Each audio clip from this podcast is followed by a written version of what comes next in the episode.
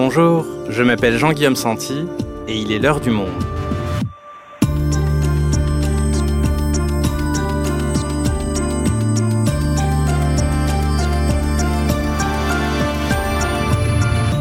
Aujourd'hui, le baccalauréat sert-il encore à quelque chose? Il y a quelques semaines, le nouveau ministre de l'Éducation nationale, Gabriel Attal, a annoncé la fin des épreuves de spécialité du mois de mars, un des piliers pourtant de la réforme portée par l'un de ses prédécesseurs, Jean-Michel Blanquer.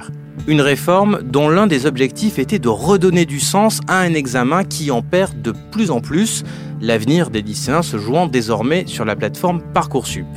Alors, le bac n'est-il plus qu'un vestige d'une autre époque? Violaine Morin est journaliste spécialiste de l'éducation au monde. Elle nous explique. Mais avant ça, direction le parvis du lycée Voltaire à Paris, où notre journaliste Margot Lanuzel s'est rendue mardi 5 septembre pour interroger les premiers concernés. Le bac va-t-il disparaître? Un épisode de Margot Lanuzel, réalisation Thomas.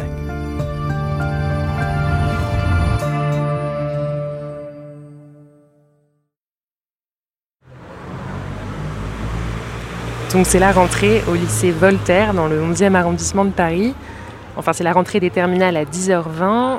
Là il est 10h. Pour l'instant c'est assez calme. Mais il y a quand même quelques élèves. Je vais aller leur demander dans quel état d'esprit ils sont. Bonjour. Bonjour. Comment tu t'appelles? Aboubacar.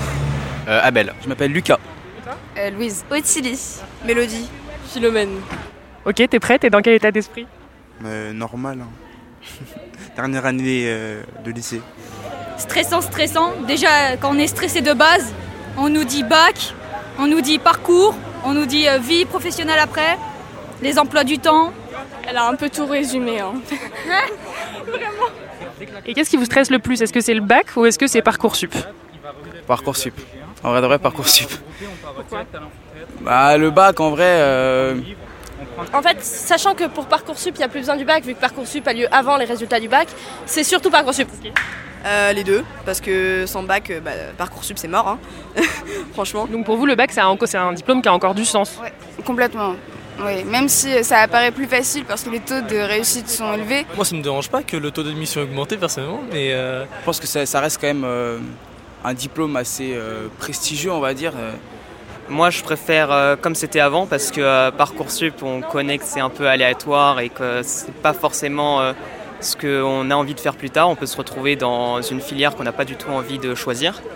Et euh, du coup, euh, le bac est devenu euh, ouais, une formalité euh, comme une autre. Et je trouve ça dommage. ouais. Allez-y, allez-y. Bonne rentrée.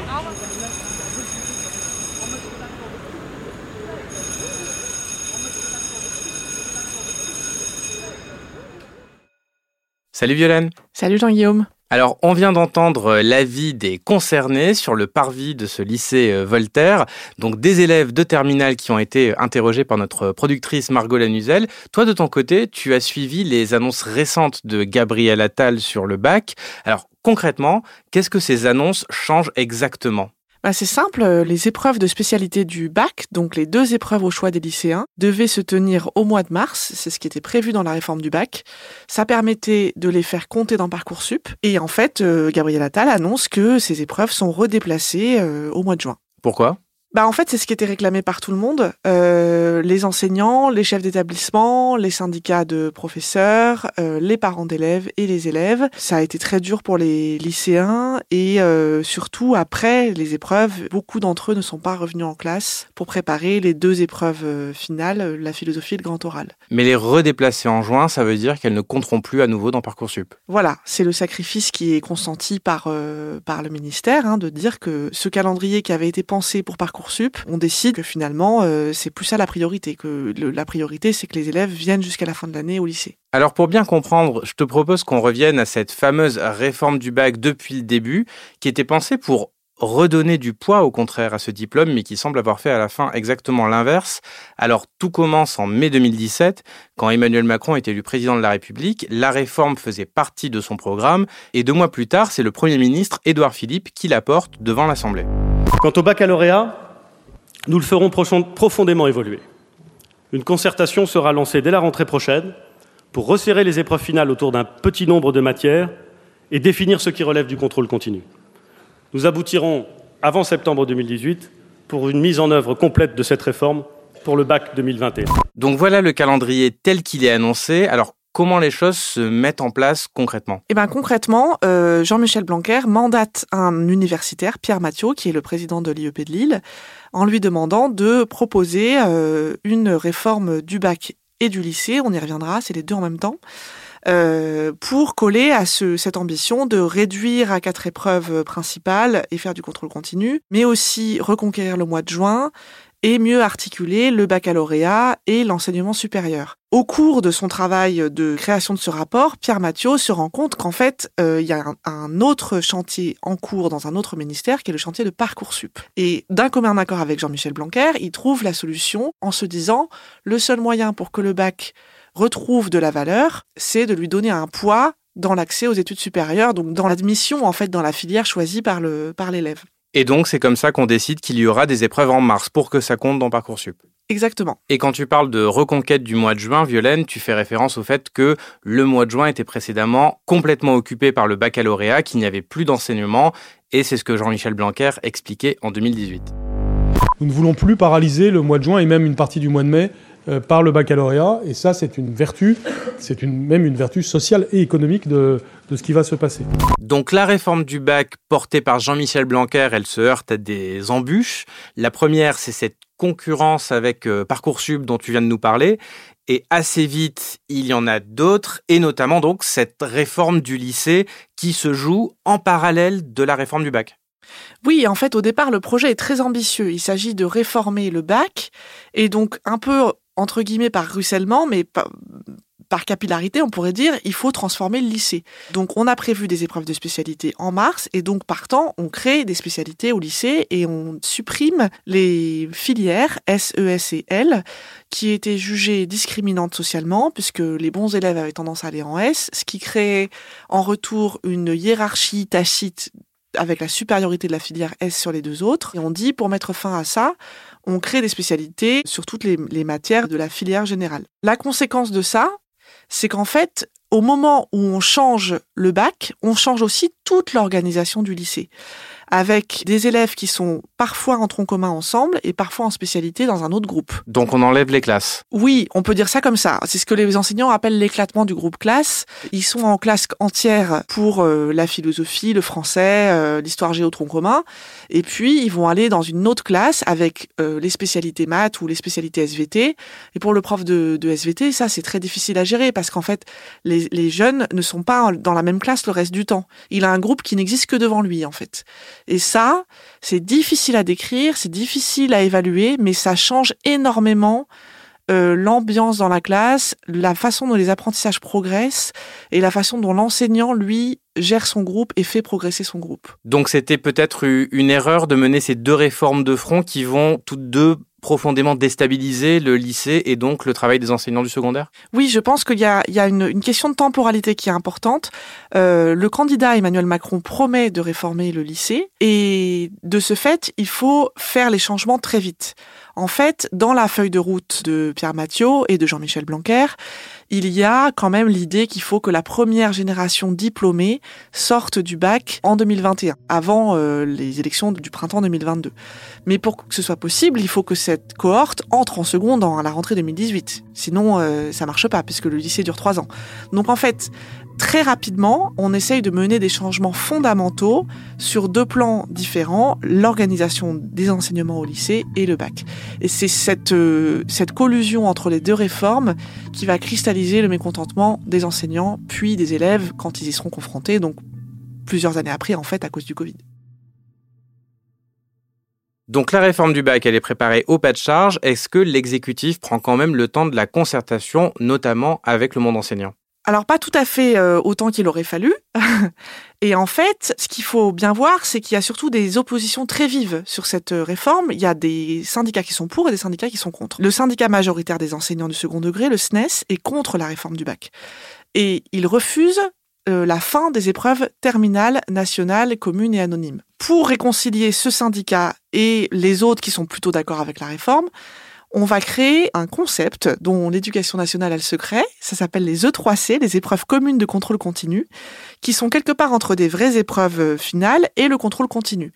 Mais si tu veux, euh, ça illustre bien le fait qu'on a cherché à réconcilier des positions irréconciliables et que ça a donné un espèce de truc impossible dont personne ne comprend le sens et qui va assez vite se heurter à la réalité euh, des lycées. Ok, donc pour répondre aux critiques sur le contrôle continu, on crée de vraies fausses épreuves du bac avec copie anonyme et qui interviennent régulièrement à partir de la classe de première. Pourquoi ça ne fonctionne pas? En fait, organiser des épreuves communes, ça prend quand même du temps. Donc très vite, les proviseurs s'en rendent compte et se disent attendez, on nous avait dit qu'on simplifiait le bac, là, c'est pas exactement ce qui se passe.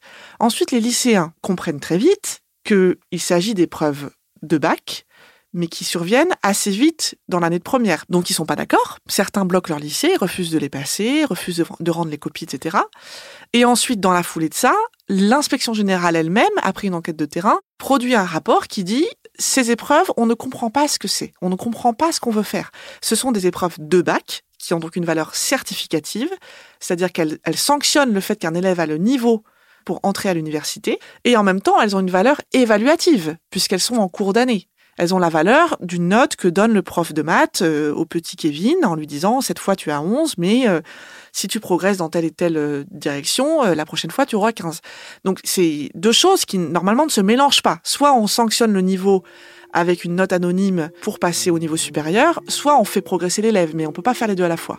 Sur ces entrefaites, survient le Covid, il y a certains jeunes qui n'ont toujours pas passé les épreuves précédentes, hein, puisque avec des blocus successifs, notamment certains lycées dans Paris, il y a des centaines de lycéens qui n'ont pas euh, passé les E3C. Le Covid survient, on annule les E3C suivants parce qu'il y a le Covid, et dans la foulée, quelques mois plus tard, les E3C sont abandonnés. Donc en 2020, 2021 et 2022, le Covid et ses mesures sanitaires viennent percuter une réforme du bac qui était déjà bien affaiblie. En 2023, l'épidémie se calme enfin et les épreuves de mars du bac ont lieu normalement. Comment ça se passe à ce moment-là? Mal. ça se passe mal à plusieurs titres. Du côté des élèves, euh, c'est difficile. Ils doivent avaler un programme euh, très dense très rapidement, donc entre septembre et mars de l'année de terminale. Et une fois que les épreuves sont passées, en fait, les élèves cessent de venir en cours. Ils ont assez vite leurs résultats au mois d'avril. Et en fait, une fois qu'ils ont leurs notes, l'enjeu du lycée est un petit peu derrière eux. quoi. Donc cette réforme, elle avait pour objectif de reconquérir le mois de juin et ça a exactement l'effet inverse, tu nous dis? Exactement. Et c'est un peu ça aussi qui, qui va quand même contribuer à retourner complètement l'opinion. Parce que à l'épreuve du réel, le principe des épreuves de mars ne fonctionne pas, ce que les enseignants disent depuis un bon moment déjà, mais les parents et les jeunes, eux, s'en rendent compte euh, à ce moment-là. Et ce qu'on remarque également à ce moment-là, c'est qu'en fait, le supérieur ne joue pas toujours le jeu. C'est difficile de savoir dans quelle proportion, mais on sait que certaines formations n'ont pas regardé les notes des, candidats aux épreuves de spécialité, alors qu'on les a mises à ce moment-là de l'année pour qu'ils puissent les regarder. Donc ça n'a plus de sens. Si on n'a pas reconquis le mois de juin et si le supérieur ne regarde pas les notes, il n'y a aucune raison d'avoir des épreuves en mars. Donc les épreuves communes de contrôle continu, les E3C on a arrêté. Les épreuves de spécialité en mars, on a arrêté aussi. La reconquête du mois de juin, ça n'a pas marché. Tourner le diplôme vers le supérieur, ça n'a pas marché non plus. Alors qu'est-ce qui reste à cette réforme? Il restait un objectif qui était de redonner de la valeur symbolique au bac. C'était pour ça qu'on avait gardé une épreuve finale de philosophie, créé un grand oral, dans l'idée de créer quelque chose qui soit symboliquement un peu impressionnant, un peu fort. Mais la réputation du bac, qui était d'être un peu donnée à tout le monde ces dernières années, ne s'est pas améliorée. Puisqu'en fait, le Covid aidant, en tout cas pour le baccalauréat général, on n'est jamais revenu au taux de réussite d'avant la pandémie. En 2019, il y avait 91,3% d'admis au baccalauréat général. On monte euh, à quasiment 97%, 98 en 2020, 97 en 2021. Et là, en 2023, donc session normale, hein, sans pandémie, on est à 95,7. Donc le taux de réussite au baccalauréat est vraiment extrêmement élevé. C'est vrai que ça n'aide pas à, donner du poids à cette réforme euh, qui, est déjà particulièrement complexe par ailleurs. Et il y a peut-être autre chose, Yolène, qui n'aide pas à donner du sens au baccalauréat, c'est qu'on ne sait plus vraiment ce que c'est, cette succession de, de réformes, de retours en avant, en arrière dont tu nous as parlé. On peut être perdu face à tout ça Comment donner du sens à quelque chose dont on ne sait même plus ce qu'il représente? Alors, c'est effectivement un aspect très important de la construction de, de, cette politique publique et qui, je pense, peut servir de leçon dans beaucoup de domaines de l'administration et de euh, l'organisation de la vie collective. En fait, pris par le temps, Jean-Michel Blanquer et Pierre Mathieu décident de faire exister cette réforme et de créer un comité de suivi de la réforme du lycée qui est là pour apporter les ajustements nécessaires au fil de l'eau. Sur le papier, c'est plutôt une bonne idée. Il n'y a pas de raison que, que ça marche pas. Et c'est aussi une façon de donner un peu un gage d'ouverture en disant on ne vous impose pas quelque chose, on va faire une réforme qui pourra être amendable. Le problème, c'est que ça, au bout d'un certain moment, ça crée l'illisibilité. En particulier à cause de ce dont on parlait tout à l'heure, du fait qu'il y a une réforme du bac et une réforme du lycée en même temps. Donc les ajustements se font en même temps sur les deux réformes. On abandonne les E3C, on se rend compte que les mathématiques en spécialité, c'est pas une si bonne idée que ça, parce qu'en fait, la spécialité maths est très difficile, donc les élèves ont tendance à l'abandonner au début de la terminale, en particulier les jeunes filles. Donc ça recrée une égalité filles-garçons. Donc on remet des maths en première, mais comme on l'a pas budgété, on le remet d'abord en option, puis à cette rentrée-là 2024, obligatoire pour tout le monde. Plus personne n'y comprend rien. À ce stade du podcast, chers auditeurs et auditrices, vous vous demandez sûrement s'il reste malgré tout de bonnes raisons de sauver le bac? Violaine vous répond juste après cette courte pause.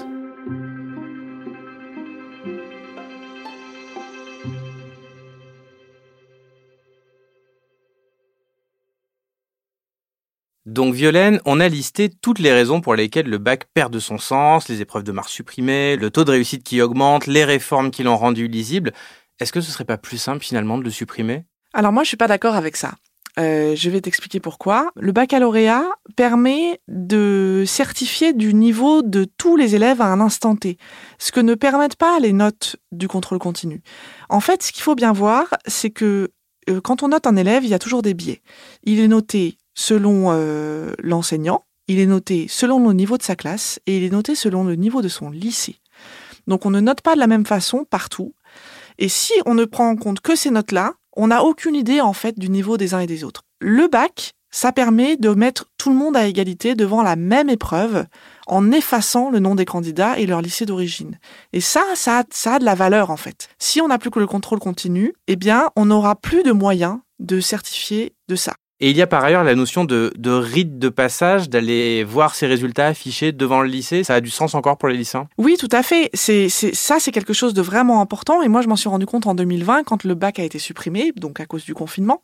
On a interrogé des lycéens qui devaient le passer et qui nous ont dit on sera les seuls à ne pas avoir passé le bac.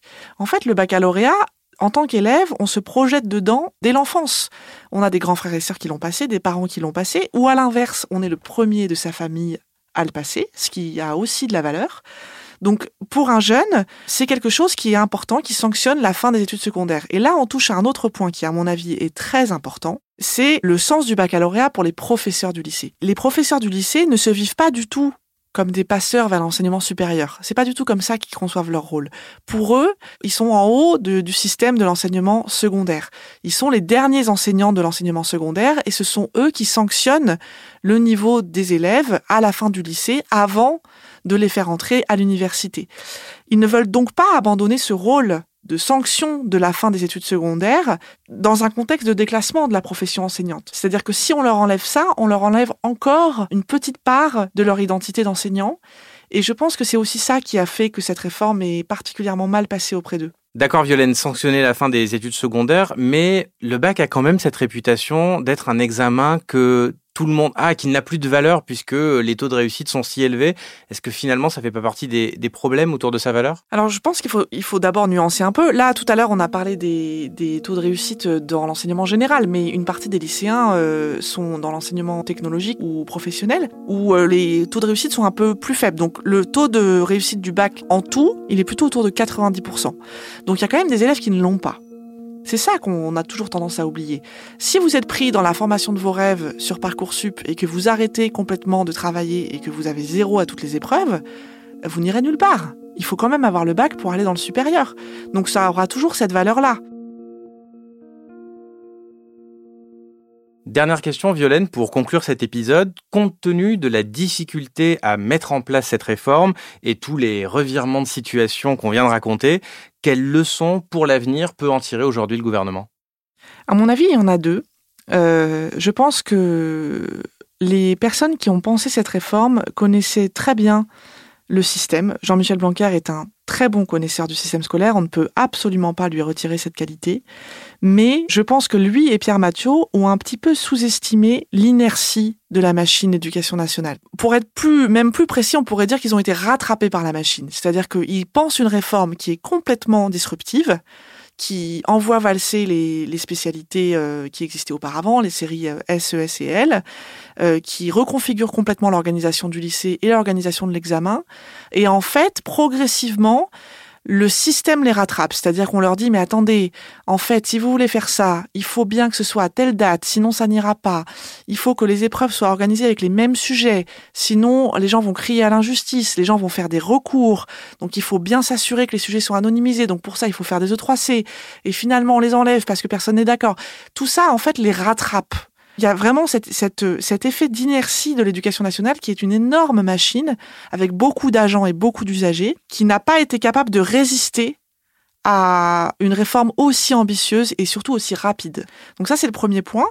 Le deuxième point, qui est une, une réflexion pour le coup plutôt plutôt personnelle, hein, qui mériterait d'être mise en débat, c'est sur la manière de penser les réformes. C'est-à-dire que je pense que la réforme du bac a été pensée par des gens qui sont eux-mêmes d'anciens bons élèves. Et ça, c'est un gros problème en fait. C'est-à-dire qu'ils se sont dit, on va faire un programme hyper ambitieux en disant, les épreuves sont en mars, donc de septembre à mars, vous avalez le programme et c'est tout. Sauf qu'en fait, dans le système scolaire, il y a des bons élèves qui par la suite, dans leur vie, deviendront peut-être ministres, comme Jean-Michel Blanquer. Euh, il y a des élèves moyens et puis il y a des mauvais élèves. Et ces jeunes-là, en fait, le système n'a pas été pensé pour eux. Et ce sont eux qui ont eu du mal à faire fonctionner ce nouveau truc un peu à la carte où on choisit ses spécialités, où selon votre milieu, selon vos résultats scolaires, vous prenez pas du tout les mêmes décisions. Donc ça a recomposé des inégalités à l'intérieur du lycée. Et puis cette, cette capacité à absorber un programme très dense et une méthodologie d'exercice quand même compliquée entre septembre et mars, c'est possible pour un très bon élève, c'est inenvisageable pour un élève moyen. Merci Violaine. Merci Jean-Guillaume.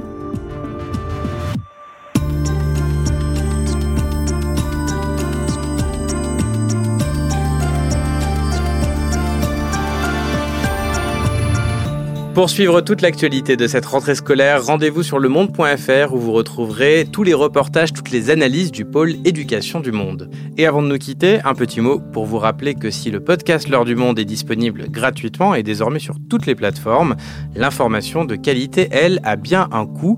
Alors pour que nous puissions continuer de produire L'heure du monde, pour que notre rédaction de quelques 540 journalistes reste indépendante et ambitieuse, nous avons besoin de votre soutien. Rendez-vous sur le lien dans la description description de cet épisode pour vous abonner au Monde et accéder à l'ensemble de nos contenus. L'heure du Monde est votre podcast quotidien d'actualité à retrouver tous les matins du lundi au vendredi. On se retrouve donc très vite. À demain.